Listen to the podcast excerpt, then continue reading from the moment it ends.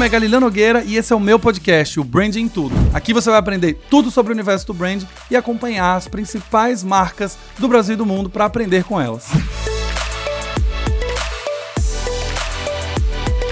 Olá, olá, olá, cidadãos da Galileia. Hoje estou aqui super feliz. Primeiro pela agilidade e rapidez de conseguir falar com uma pessoa incrível, que ainda não vou dizer quem é. E a gente já vai trazer informações sobre Rock in Rio, ou seja, acabou de acabar e a gente já tem informações de estratégia, vai ter informações de resultados, algumas coisas que podem ser ditas, outras não. Mas eu tô muito feliz, justamente porque a ideia do Branding Todo Podcast é trazer o máximo de conteúdo possível para aprendizado com pessoas feras de mercado. Vocês sabem que eu tô sempre trazendo pessoas de marcas brasileiras, inclusive inclusive, justamente para mostrar que a gente tem um monte de profissional muito legal. Mas antes da gente seguir, você que chegou aqui pela indicação de um amigo, recebeu o link, entrou e tá caindo aqui pela primeira vez, seja bem-vindo ao Branding Todo Podcast. Eu me chamo Galileu Nogueira, tenho mais de 13 anos ajudando a construir marcas muito queridas nesse Brasil e a ideia do podcast é justamente compartilhar as minhas experiências de construção de marca junto com as experiências dos meus convidados também, para que você aprenda, já coloque em prática e faça uma marca muito mais humano e muito mais responsável. No final do episódio eu vou te lembrar, mas eu já te digo agora, que se você gostar, você vai ter que dar cinco estrelinhas, justamente pra gente ranquear bem e encaminhar para pelo menos três amigos, senão você perde o passaporte de cidadão da Galileia e não vai poder acessar nenhum conteúdo meu. Sem mais delongas, eu trago Pedro Smith, gerente de conteúdo e redes sociais do Itaú, que já está lá há mais de quatro anos fazendo estratégias mil, para contar exatamente como foi Rock in Rio. Seja bem-vindo, Pedro. Vai ser um prazer conversar com você. Obrigado, Galho. Cidadão da Galileia chegando aqui, né, para reconhecer o seu mestre. Obrigado pela oportunidade, muito legal de estar aqui. É, acompanho o canal há muito tempo. É, de fato, sou, seu fã, eu gosto da maneira como você expõe é, todas as análises, os seus pontos de vista, é, te acompanho também profissionalmente já há algum tempo, então, para mim, é uma realização estar aqui de fato. Obrigado mesmo pelo espaço. Coisa linda. Gente, para quem não conhece, quem não sabe da história, eu e o Pedro trabalhamos juntos na época de Oracle, lá em 2017. Trabalhamos bastante juntos, inclusive, e ele não era redes sociais na Oracle, e agora ele é redes sociais. Eu era redes sociais no final das contas, e agora ele é redes sociais. Esse mercado é assim, e a gente desenvolveu uma amizade e hoje estamos aqui para falar de Itaú no Rock in Rio. Primeira informação, Pedro, que eu já vou trazer para os cidadãos da Galileia, eles me acompanham, já viram o Reels que eu fiz, mas para quem ainda não viu, Itaú ficou em primeiro primeiro lugar como retorno de Earned Media, com quase 13 milhões de retorno, na pesquisa realizada pela CDN, num ranking que eles mesmos criaram, chamado ICANN, que mede a relevância das matérias que foram publicadas na imprensa, no impresso, no online, e justamente mostram quanto de retorno veio para a marca. Eu sei que você está fazendo Rock in Rio agora, acho que esse não é o primeiro ano, acho que é o segundo ano, né, que você faz, ou ainda tem mais? É, esse é essa é a segunda edição que eu participo diretamente no projeto. Boa. E a gente viu um, um estourar aí de Itaú. Na outra foi como convidado, que também é bom, viu? Eu recomendo fine.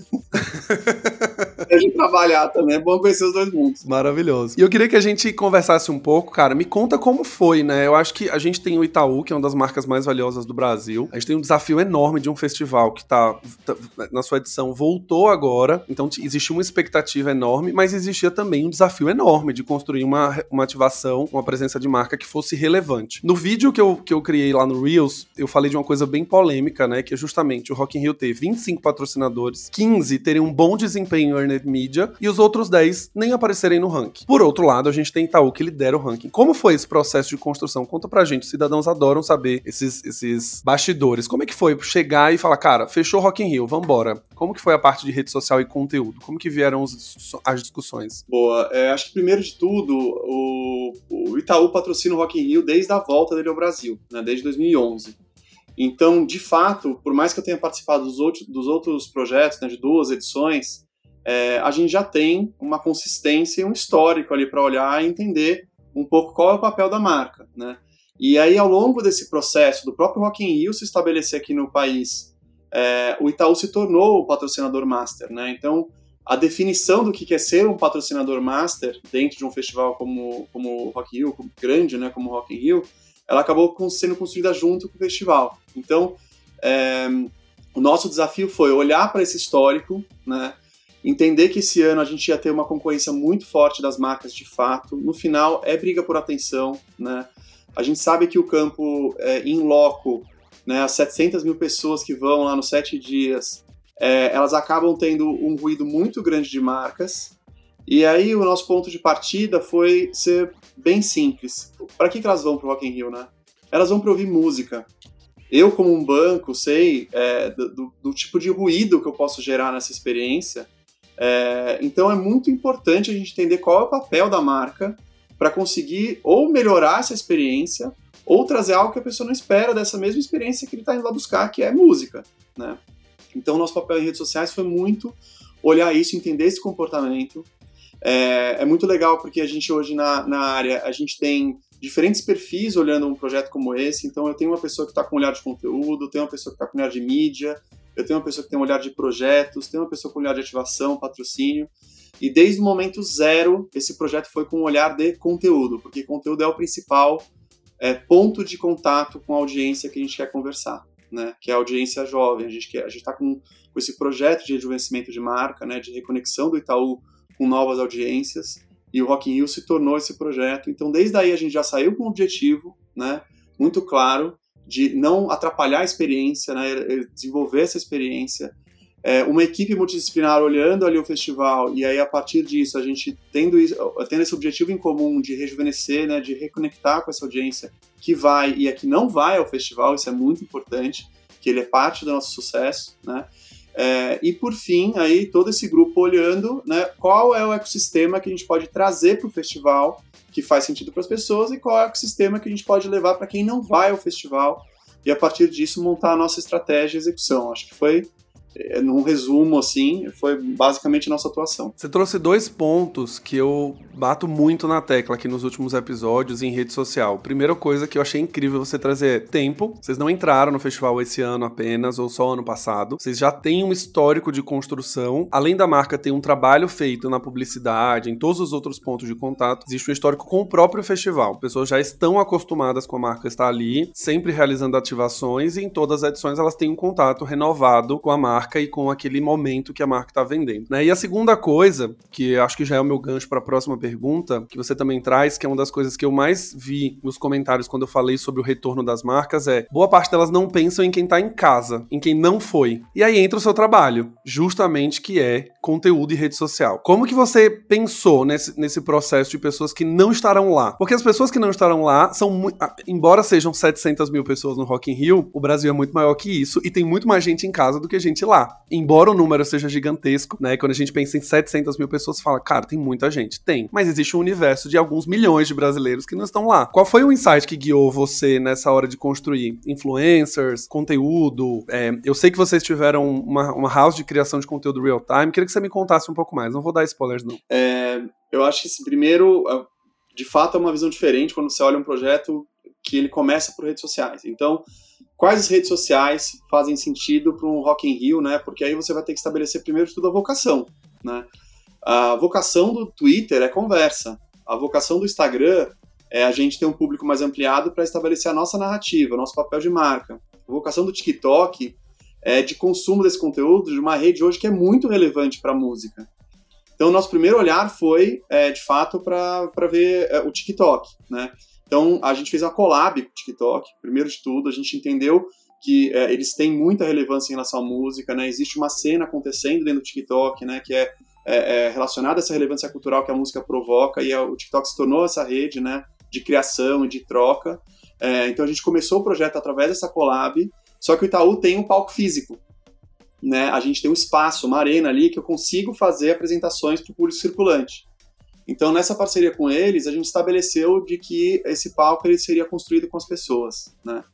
É, então, a, obviamente, a rede tem muita inteligência sobre o consumo de conteúdo, então eles puderam nos aportar com essa inteligência, mas a partir do momento que a gente já tinha ali um line-up, a construção, a curadoria estabelecida, a gente pôde convidar as pessoas para escolherem as músicas, então, o próprio Pedro Sampaio ali, a pessoa poderia escolher dançarina, galopa, então foi de fato um processo de cocriação e o TikTok se tornou essa rede né, praticamente vital é, para a gente ter uma, uma diferenciação em conteúdo. Só o Itaú poderia fazer isso dentro do festival e a gente chamou o TikTok para criar isso. Então isso é já a primeira inteligência aqui é, de redes sociais. A segunda é de fato olhar os canais com vocação. Então a gente sabia que o Twitter seria muito importante para conversas.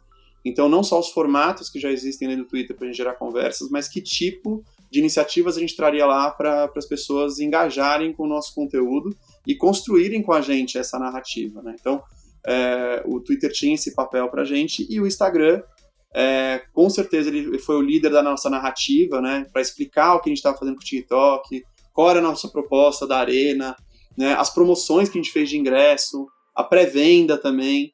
E aí, um, você falou de creator, a nossa forma, desde 2021, de comunicar, eu brinco que eu sou uma área de conteúdo, mas eu não produzo mais conteúdo. É, a gente convida as pessoas a traduzirem, então, né?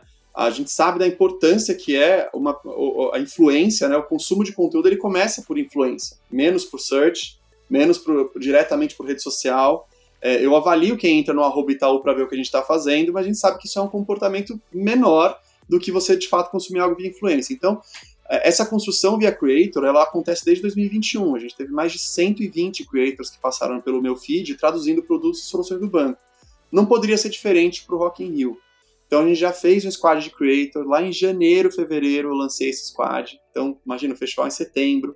E a gente já começou a falar de Rock in Rio. Então a gente tinha o Max Mion, né? a gente tem o Rafa Vicente, e até por rede, né? Esses creators já têm muita força dentro das suas redes, né? Então o Rafa Vicente também é um caso a MC Drica, que lidera uma cena do trap, que é muito importante para essa geração, e a gente já ia conectar ela com uma apresentação artística lá no, no nosso palco.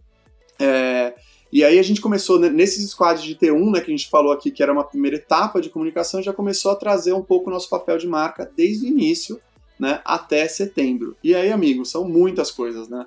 A gente tem pré-venda, tem desconto de ingresso, a gente fez ação de relacionamento no Twitter de, cara, trocou, brincou com a gente, a gente né, podia mandar uma DM ali com quem deu uma resposta legal via Responde e aí ganhava o ingresso. Então a gente soube trabalhar o assunto de Rock in Rio como always on, o que não é comum. As pessoas olham ali os sete dias, all in nos sete dias, né, tentam fazer toda a estratégia ali né, para vencer nos sete dias, e a gente não, a gente olhou de fato o Rock in Rio como assunto, como uma estratégia perene de Always On, que começou lá em janeiro e fevereiro, e todas as nossas contrapartidas foram sendo trazidas para o Always On, para nossa timeline, e o squad de creators ia conduzindo essa narrativa até a gente chegar no festival. Então, quando você fala, ah, deu Earned, deu, deu né, o Earned Media aqui que você listou. Menções. A gente chegou no festival já com uma volumetria muito grande, né? Já estabelecendo uma audiência, estabelecendo um público.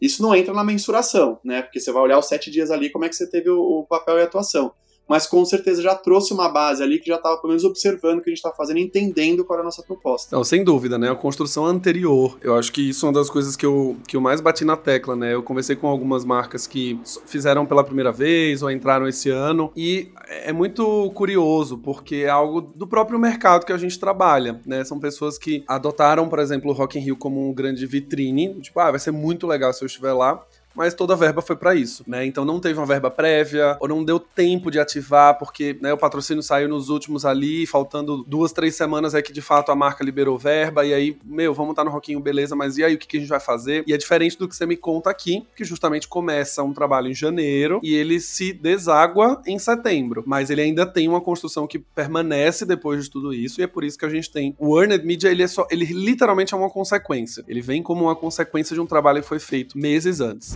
Eu tive acesso aqui a alguns dados. Vamos falar sobre as pessoas estavam. A gente fala sobre priorização né, de, de rede, acho que isso trouxe um ponto, um ponto, muito legal de vocação, né, acho que o TikTok era o primeiro ano do TikTok no Rock in Rio, né, então era justamente aquele momento em que uma plataforma que hoje está influenciando o mundo da música de uma maneira muito forte, as músicas precisam começar no TikTok para depois serem lançadas, né, e, e elas viralizam ali para depois elas terem um sucesso nas plataformas, mas para quem está ouvindo aqui e em breve quem estará vendo também, a hashtag do O Palco é Todo Seu, que é uma hashtag oficial do Itaú, teve 1.6 bilhões bilhão de visualizações pré-festival e 3,5 bilhões no total. Ou seja, é uma, um resultado gigantesco, né? Como que você vê, Pedro, isso assim, a hashtag da própria marca? O que é muito difícil, né? A gente ter é, um conteúdo que seja mais branded. Eu sei que a hashtag em si não é Itaú no Rock in Rio ou nada do tipo, mas a gente tem uma hashtag que foi apropriada dentro de um, de um mote. O mote do todo seu é um mote que já vem sendo trabalhado. Como que é olhar esses dados é, e ver o conteúdo que foi publicado ali pelo próprio usuário? É, isso foi demais. É, a gente tem uma. O TikTok tem uma particularidade em relação à hashtag, né? Ele, tá, ele trabalha as hashtags em relação a views de hashtag, né? Então já é uma métrica diferente. E, e aí, quando a gente olha esse bilhão, aí você fala, nossa, cara, é muito surreal. Mas a gente já se preocupou até de comparar com outras redes, como é que a gente ia interpretar esse dado, né? O, o grande resultado aqui é, de fato, entender o nosso papel como marca, né? O palco é todo seu. É, então, assim, é o desconto no ingresso. Eu, né, você vai ter o desconto no ingresso se acreditar, você vai ter acesso ao, ao palco. Você é artista, você vai ter acesso ao palco, que a gente está aqui trazendo essa cena para um palco físico. Então, a ideia, de fato, é, em todos os touchpoints da marca, a gente conseguir estabelecer isso. É, e aí, obviamente, ela acabou ajudando a nossa narrativa, né? Porque é, quando você pensa desde janeiro até setembro, se você não fizer algo que, que vai endereçar, né, uma, hashtag ou um próprio slogan que vai endereçar isso ao longo do tempo, você acaba esquecendo o papel da marca. É, foi um recorde no TikTok, né? Essa, esse hashtag challenge, ele gerou 1,6 bilhão de views é, em uma semana. Então eles fazem o recorde pelo período em que a hashtag challenge foi, foi disponibilizada. Isso para a gente foi muito legal, porque quebrou o recorde da América Latina, né? É, e em relação também à quantidade de vídeos que foi enviado, né? A volumetria de vídeos também foi muito legal, então a gente entendeu que as pessoas estavam querendo participar. E a gente convidou as pessoas, né, também. Para quem mandou os vídeos, as 20 selecionadas, a gente levou para o festival, né, tiveram uma experiência lá para o festival. É, então, assim, é o palco é todo seu. A gente quer dar palco para as pessoas, né, seja dentro das redes sociais, seja comprando ingresso, seja visitando o festival seja se apresentando em cima de um palco. Né? E é até legal você falar um pouco de hashtag, Gali, porque no Twitter, por exemplo, é uma outra visão de hashtag, que é de conversa. E a gente foi mudando as hashtags ao longo da, das conversas. Não falou, meu, por que você não fica usando a hashtag o palco é todo seu? Mas uma das nossas atrações que a gente teve lá no, no domingo foi a Juliette na Arena Itaú. E foi uma das hashtags que mais bombou. Então também tem que ter essa inteligência por rede, que é o que a gente está falando aqui de vocação inteligência, e, por exemplo, no Twitter, uma hashtag que está escrito Juliette na Arena Itaú, ela era, na verdade, um assunto e que coube ter Itaú. E aí você. Aí é o mundo ideal do cenário, porque você conseguiu criar um assunto que as pessoas vão compartilhar e você praticamente deu o nome pro assunto, que é a hashtag. Aí, que, é o, aí que é era a ideia de fazer o filtro, né? Ali você clica para o, falar, saber tudo que está sendo dito sobre aquele momento. Exatamente. Que aí é muito legal, porque aí eu tô comparando aqui o palco é tudo seu, que é a nossa narrativa, pra gente não perder de vista qual é o papel de marca, mas também não ser a pessoa dura ali que vai falar, não, essa é a nossa hashtag, sobe tudo com é palco tudo seu. Entender o que, que você conseguiu gerar através dessa sua diferenciação de conteúdo, o que, que você conseguiu gerar de assunto e a partir disso conseguir se apropriar, né, trabalhar junto. É, e aí a Juliette, obviamente, ela é um fenômeno, é, né, no Twitter principalmente, então isso acabou subindo muito a volumetria, mas nos outros finais de semana também, né, no, no, no que antecedeu, a gente entendeu esse comportamento e começou a dar luz aos creators e às pessoas que estavam subindo hashtags que conseguiriam sintetizar os nossos assuntos, a gente conseguiu dar volumetria para isso também. É, gente, a chave, quando a gente conversa e olha as marcas que estão no top, né, olhando aqui, a gente está falando muito no Earned Media por causa do, do, ranking que eu trouxe, mas se a gente olha também o top de patrocinadores mais mencionados no Twitter, é mais ou menos o mesmo, mesma, o reflexo, né, tanto em Earned quanto no Twitter. E uma das coisas que você, vocês vão ver, né, estudando mais a fundo, é que as marcas que entenderam o valor das pessoas e colocaram elas no centro e saíram desse papel de eu produzo produzo conteúdo sobre mim, sobre o meu produto e deixo as pessoas construírem conteúdo sobre o assunto, de fato foram marcas que desempenharam muito bem, né? São marcas que não estavam muito preocupadas em vender algum tipo de produto ali, naquele momento, ou ter que bater alguma meta de vendas, etc, que atrelou a comunicação. Então, quando a gente olha Itaú e TikTok, né, são as duas marcas mais mencionadas hoje, é, do ponto de vista de earned, né? E quando a gente olha pro Twitter, tem Americanas também que aparece no ranking. Inclusive, um excelente ano para fazer uma collab com o TikTok, porque as duas marcas que ficaram no, no top foram justamente principalmente vocês e o TikTok, né? Então, colocar os creators no centro é, é, uma das coisas que hoje as marcas vão precisar fazer, isso é um fato. E no, no vídeo, quando eu postei no Instagram, a gente via muitas das pessoas falando assim: caramba, eu nem sabia que tal marca tava lá. Nossa, eu, nem, eu só vi um stand lá no cantinho, eu não, eu não vi uma ativação. E é, e é muito desse lugar que é justamente onde as marcas não vão conseguir chegar fisicamente, que os creators têm um papel de amplificar. Eles trazerem essa, essa luz para quem, putz, eu, eu não fui um patrocinador, mas ao mesmo tempo eu estive lá de alguma maneira. Ou eu fui o patrocinador, mas eu consigo ser maior do que a cota que eu comprei. E é onde o digital permite você fazer isso. Exatamente. Uma das coisas também que estava acompanhando, que era essa Arena Itaú, a gente teve vários artistas, né? A Juliette fez um, uma estreia no Rock in Rio através da Arena Itaú. É, a, nos momentos de live, Pedro, que estavam sendo transmitidos, você tinha comentado comigo também o número de espectadores que estavam vendo de casa, né? Isso, a gente tinha no Pedro Sampaio, João Gomes, que também é, né, é uma, é uma,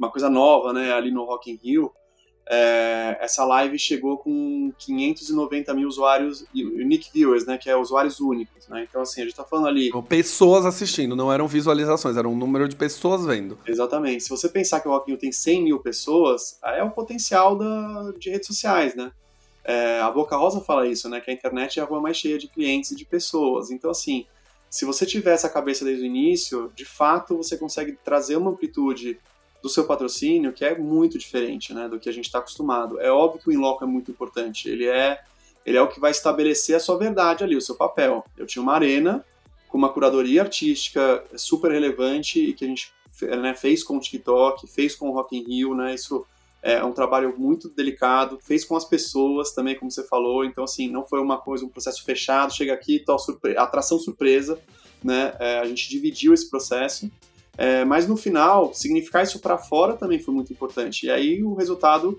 acaba vindo, né, com uma volumetria que você fala, nossa, no final, só a live do Pedro Sampaio e João Gomes movimentou isso, né, em termos de retenção também, a live foi super forte, né, comparando com outros artistas que eles têm dentro da plataforma, que eu acho que eu não posso citar, mas se você pensar que é uma live de marca, é, fazendo né, aqui o, o, a parceria com o TikTok, mas trazendo os artistas e ter uma retenção parecida com uma live de artista dentro da rede, então é para você entender como você de fato está orientado a trazer algo que é relevante para as pessoas e não chegar lá como marca e falar place your logo here, sabe? O seu logo está aqui e eu estou aqui Não, era, era com esse intuito de gerar conversas. E aí, nesse gancho que você está falando, cara, é muito importante, porque uma das principais discussões que a gente teve no projeto é: esse projeto é um projeto de lembrança de marca ou ele é um projeto de conversas, né? E a gente cada vez mais está olhando conversas. Creators sabem estabelecer conversas, é daí que surgem as suas comunidades, né? Você tem a sua, aqui, é, o seu fandom e a sua comunidade. Então, se as marcas, as pessoas não conseguirem inicialmente estabelecer conversas, de que adianta você ser lembrado, né? Você pode fazer uma grande besteira com alguém na vida e você ser lembrado pro resto da vida. Isso não necessariamente é bom, entendeu? Então pensa isso como marca. A gente quer ser lembrado como consequência de algo que a gente estabeleceu que fez sentido para elas. É, isso, isso é incrível, assim, esse pensamento de ser o próximo step das marcas, né? Não só. Olhando para Se a gente roda um brand tracking hoje de Itaú, em teoria ela não precisa de um Rock in Rio para ser lembrada. Ela poderia fazer qualquer outra coisa. Ela não precisaria estar num festival. Ela pode continuar fazendo TV, pode continuar fazendo bumper ads no YouTube, pode continuar fazendo qualquer outra coisa se você tava falando sobre lembrança. E isso é uma das coisas que eu, que eu mais bato na tecla, né? A gente sai de um lugar de lembrança e passa para ser um lugar de relevância. Estou sendo relevante na vida das pessoas que estão em casa, estão podendo acompanhar um show, que é um artista que ela gosta, mas ela não teve o dinheiro para ir pro festival, ou não queria ir, ou não podia, ou tava viajando, o que seja, mas ela não teve acesso e uma marca vira um veículo para você possibilitar isso. Do outro lado, vocês também têm um trabalho de entrega para essas pessoas que vão ter visibilidade. Então, uma Juliette, por exemplo, que tá, sim, é uma figura pública, uma celebridade, mas ela entrou no Rock in Rio dentro de uma arena. Ela pôde mostrar o trabalho dela dentro de uma marca que também consegue falar com 600 mil pessoas. Então, no final do dia, a conversa que se gera em torno disso é, é, o, é o, grande ganho. É. Porque o festival acabou. Ele passou dois finais de semana e fim. Ele não vai ter mais, é, até daqui a dois anos. Mas o que, que você faz com o residual? A gente fala muito dessa história do residual. O que a gente vai conseguir gerar nessas conversações que fiquem, né? Exatamente. E a. aqui, com esse olhar de, de, de, residual, até de conexão com o que a gente tem aqui como objetivo com essa audiência, é, você falou de, de, três coisas importantes aqui. Você falou de, de, influência, né, de creator, você falou de música, que é importante. A gente também tem uma frente estratégica aqui de games, né, que também é uma audiência importante.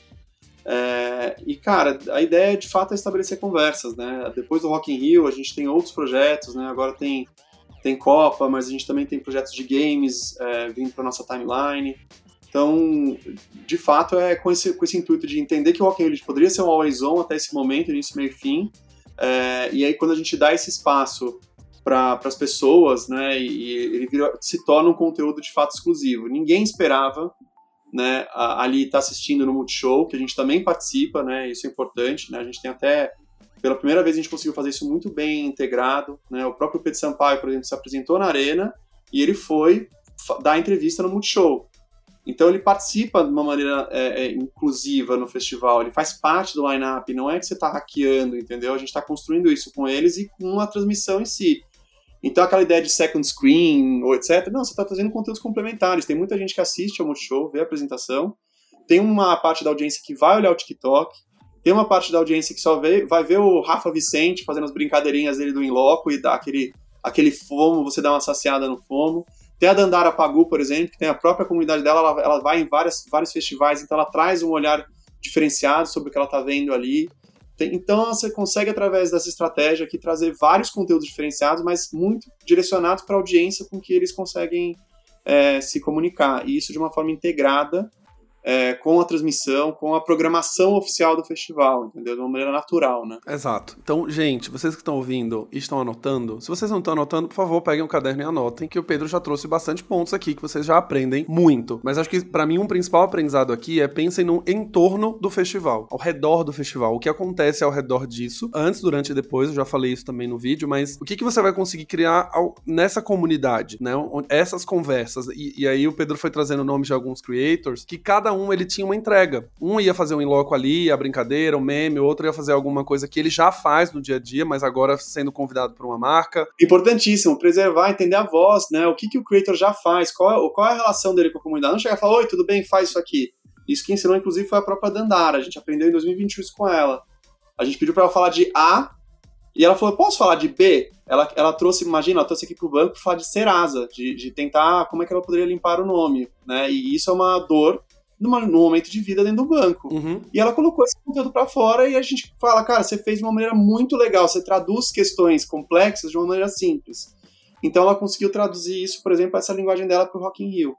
É, e essa, essa questão só quis pontuar também, porque a linguagem dos creators, a voz, a comunidade também precisa ser respeitada quando você traz para você tangibilizar o que você quer de conteúdo, senão você gera mais uma, uma intromissão ali, né? Uma interrupção. Exato. E, e, eu vi, assim, não vou falar quais marcas, claro, mas eu vi muitas marcas que estiveram presentes lá, é, com creators, inclusive, desperdiçando o potencial do creator, justamente por isso. Porque era quase como se fosse um modelo de contrato em que, olha, você vai lá, você vai ter que fazer três stories, dois reels, cinco não sei o quê, e aí você via que o creator estava sendo tratado como um banner. É, o stories dele era um banner. Era assim, ó, você vai ter que falar três vezes sobre tal marca, usar essa hashtag, usar essa, usar essa, usar essa, e você tem que fazer vídeo, tem que fazer foto. Então, quando você olha para aquilo, sim, trouxe impacto, sim, as pessoas viram da comunidade, mas você desperdiça um potencial de deixar a pessoa criar do jeito dela, para ter um alcance maior, uma conexão mais forte e até gerar uma simpatia com a marca. Porque, de novo, quando vocês enxergam, vocês não o Itaú, né? Vocês que estão ouvindo, vocês enxergam um criador como um banner e ele vai ter uma entrega ali pontual de três stories, um feed, um Reels, é literalmente um banner que começa e termina, que tem uma lembrança curta naquele momento e que não gerou conexão nenhuma, né? Não tem histórico, a pessoa foi lá no festival, fez os três stories, foi embora, acabou. Não tem mais, não tem nenhuma outra conversa. Conteúdo que ficou no feed, como era um conteúdo específico de marca para falar de um produto, ele não é um conteúdo que você maratona, você vai voltar e falar, ah, deixa eu ver tudo que esse criador fez lá no Rock in Rio. Não é isso, que isso é um dos fenômenos também que a gente às vezes esquece. Quem gosta do criador, dá uma maratonada. Vai nos Reels, começa a passar um pro outro, revisa, quer ver o ponto de vista dele, o tal do POV, né, o POV lá do, do TikTok, é como foi ele curtindo o Rock in Rio. Eu acho que tem várias chaves aqui, algumas lições, que quem for trabalhar com o Creator, por favor, mantenham essa voz dele. É óbvio, você tem mensagens de marca para serem entregues. E o criador sabe disso. Quem cria profissionalmente sabe disso, que ele tem mensagens. Mas deixa ele fazer o roteiro e você só valida uma coisinha ou outra que veio no final. Putz, isso aqui, ó, poderia ter colocado tal coisa, mas põe na legenda ou põe no, né, no, no recurso gráfico ali de vídeo. A gente não, não, não refaz o vídeo para ser um roteiro, né, Pedro? Exatamente, é. Não você vai olhar ali o que tiver de ruído, se alguém falar algum, alguma coisa, informação errada sobre o produto, no máximo, assim, né? Ou sobre a ideia que você está tendo. É, mas fora isso, a gente, a gente tenta, de fato, construir junto e sempre deu muito certo. É, isso também com olhar para redes, né? A gente via a própria...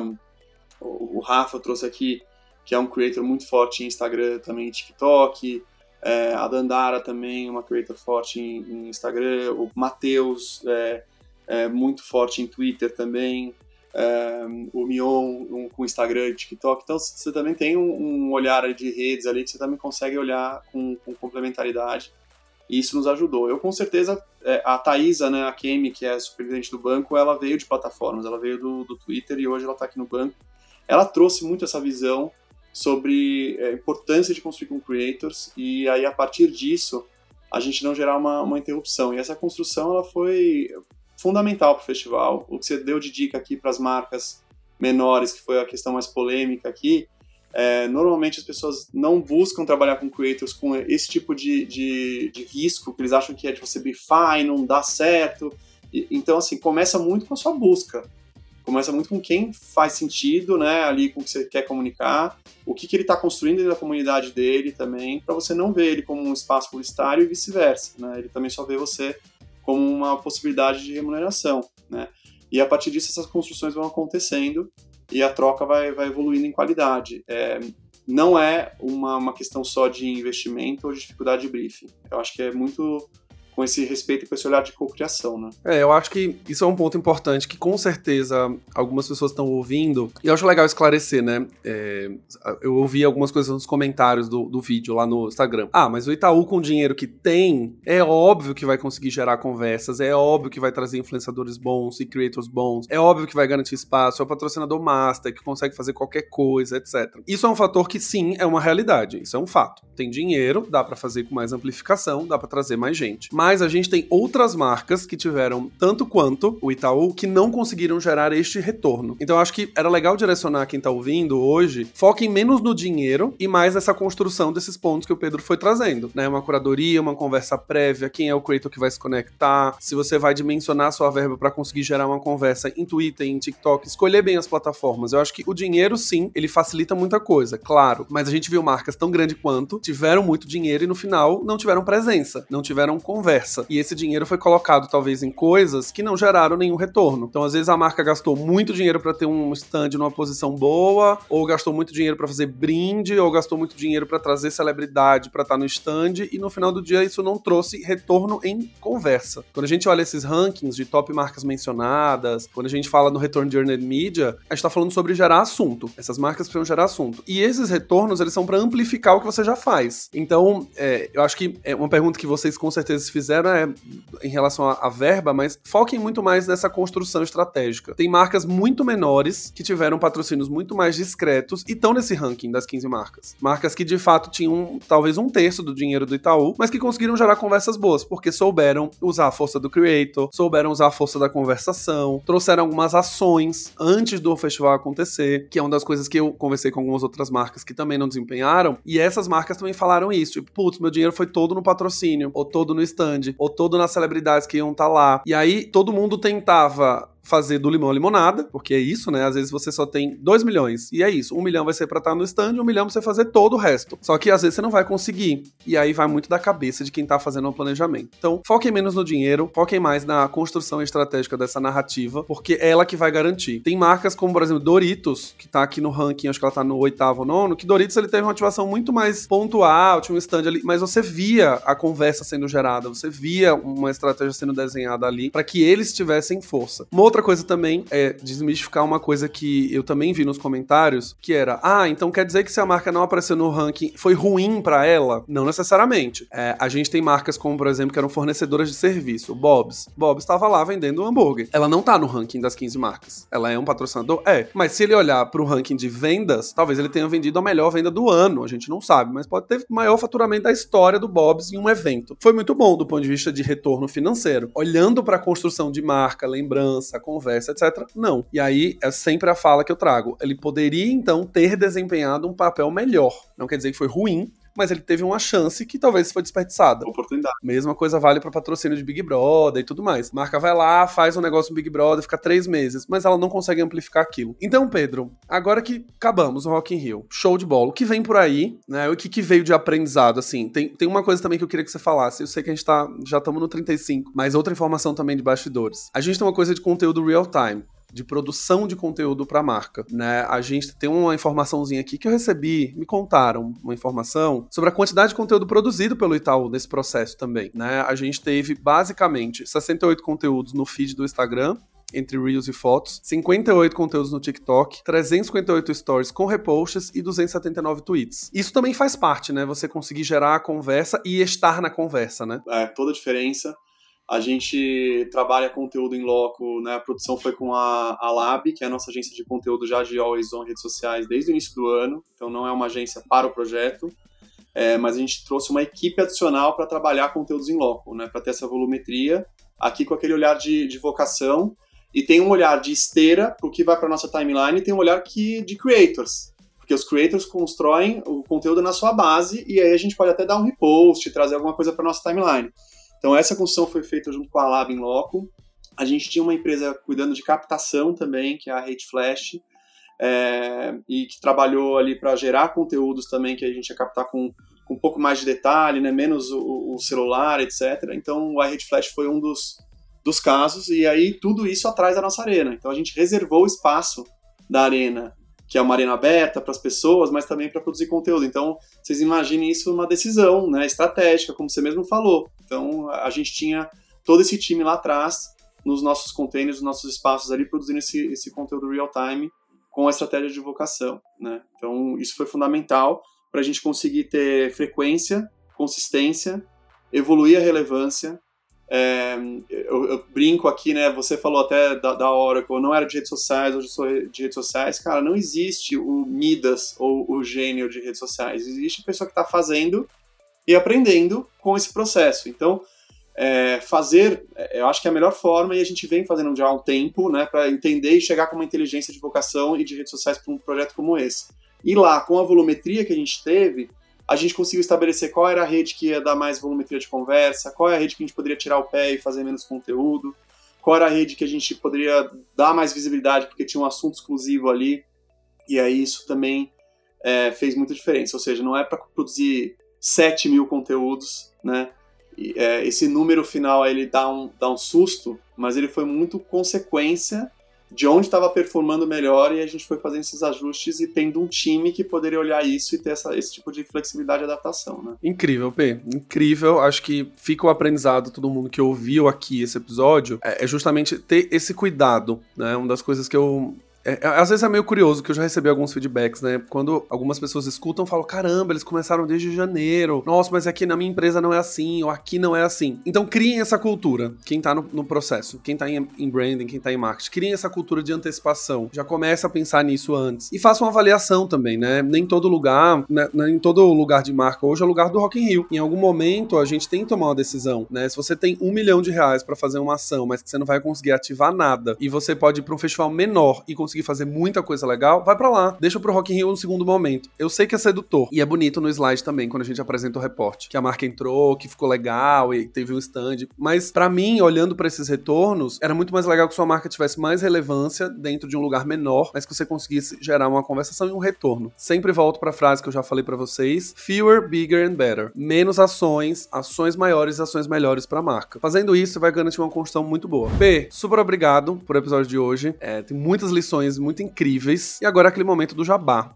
Aquele momento que você pode falar o que você quiser sobre você, sobre o que vem aí no Itaú. Eu ia perguntar de Boca Rosa, obviamente, que agora não é mais Boca Rosa, agora é Bianca Andrade e Itaú. Boca Laranja, né? Como Creator Economy. Boca Laranja agora, né? Boca Laranja. Eu vou, eu vou perguntar mais sobre ela, mas eu vou deixar para um segundo momento, quando a gente tiver o programa de, de Creators já com ela ali como conselheira. Pra quem não sabe, ela virou uma conselheira do, de Creator Economy dentro do Itaú, para que você traga mais dados, mais resultados, pra gente conversar de maneira mais completa, que acabou de acontecer. Mas que momento aqui do Jabá, o que, que você quer vender para nós? Vai que vai. Uh, vamos lá, né? Primeiro, cara, eu vou querer agradecer, porque o Rockinho foi um projeto de. Eu tô aqui representando muita gente, então, de fato, a Isa Kemi liderou isso dentro do banco, essa visão de conteúdo vem dela e eu aprendo muito com ela. É muito bom ter chefe inspirador, então.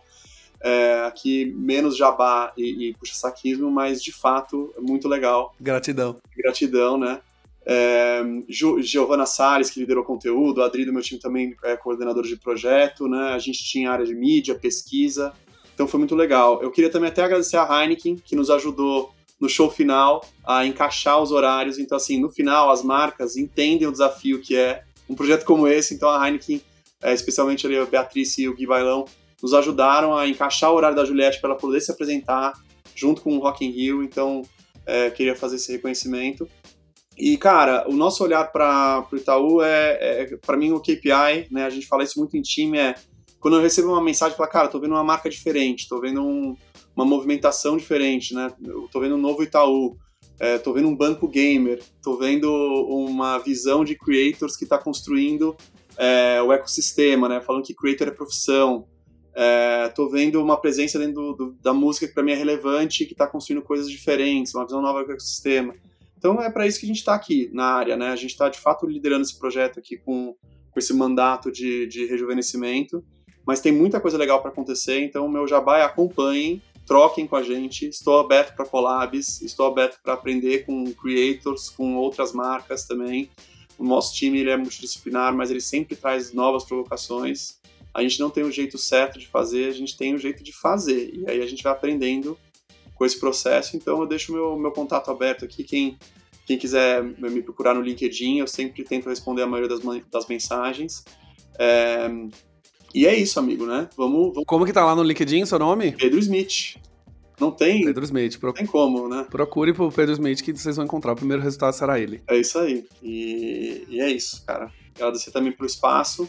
É, amo aqui o, o, teu canal, amo tua visão de fato de, de, diferenciada. Eu acho que você foi um dos primeiros creators que trouxe pesquisa é, de brand lift e de, de, de percepção de público por conta própria ali, por exemplo, para acompanhar o próprio Big Brother, se não me engano, na época. Exato, exato. É, é isso, né? Fazendo, a gente vai sempre evoluindo o nível, todo mundo fala, nossa, mas você abre tanta coisa aqui, é, coisa estratégica, etc. Cara, a minha maior estratégia é fazer, então eu tô tranquilo com o que a gente tá abrindo aqui, porque a gente vai olhar novos desafios e é sempre diferente, né? Sempre um, um desafio diferente. Então, é, fazer sempre a melhor forma e a gente vai aprendendo com esse processo. E espero que tenha sido positivo para as outras pessoas também. Com toda certeza foi incrível. A gente vai ter. Não se prepare para receber umas DMs, umas mensagens privadas, porque os cidadãos eles são. Estimulo que eles sejam um cara de pau mesmo. Manda um DM. O Pedro acabou de dizer que tá aberto a collab, então manda DM para ele sugerindo. Lembrem do episódio que eu fiz na semana retrasada falando de como fazer uma collab. Então escute primeiro e mande a mensagem depois. Você vai fazer uma collab torta com o Pedro, ele não vai querer. Ele, ele, ele escuta aqui também, sabe? Então fica tranquilo, faz um negócio estruturado, conversa com ele que eu tenho certeza que vai ser muito bom. Isso aí. Pedro, mais uma vez, super obrigado. Cidadãos da Galileia, agora aquele aviso clássico. Se você gostou desse episódio, cinco estrelinhas no seu player favorito, Spotify, Apple Podcasts, Google Podcasts, tá em todos eles. E envie para pelo menos três amigos, porque eles precisam ouvir um pouco do como que é uma marca que tá no topo hoje da construção de marca dentro do Rock in Rio fez. E nesse episódio você vai aprender muita coisa, beleza? Um abraço e vejo vocês no próximo Branding Tudo Podcast.